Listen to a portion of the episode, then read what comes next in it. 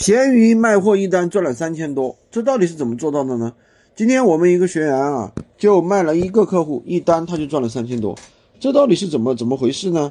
原来呀，他首先啊，我们的产品是高利润的产品，我们的产品一单纯利润就是三百到五百，因为他这个出的是一个批发单，所以说客户相对来说可能也是问了很多家了，是所以说给他的利润相对会比较低一点，只有一百块钱。那么第二点呢？这个客户是什么呢？是一个是一个批发单，对吧？刚才我跟他说了，他一共是要了三十单，那么也要了三十台，呃，对吧？我们的一个我们的一个电子产品。